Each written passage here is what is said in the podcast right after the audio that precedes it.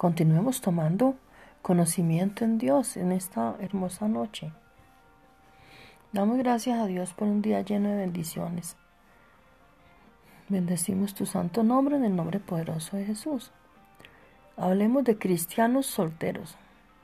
Génesis 2.18 nos dice, y dijo Dios, y dijo Jehová Dios, no es bueno que el hombre esté solo, le haré ayuda idónea para él.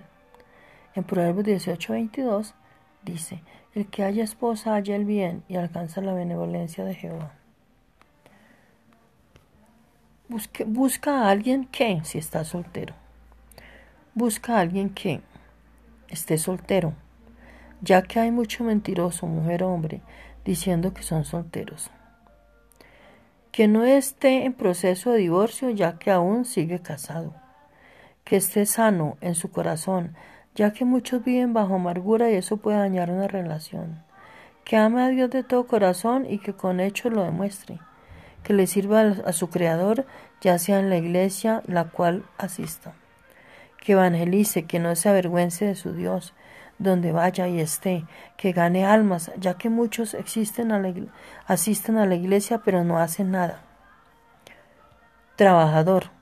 Siempre será bueno alguien responsable porque muchos sueñan pero no trabajan para sostener un hogar y desean que los demás les den, pero ellos no quieren dar, pero ellos no quieren dar.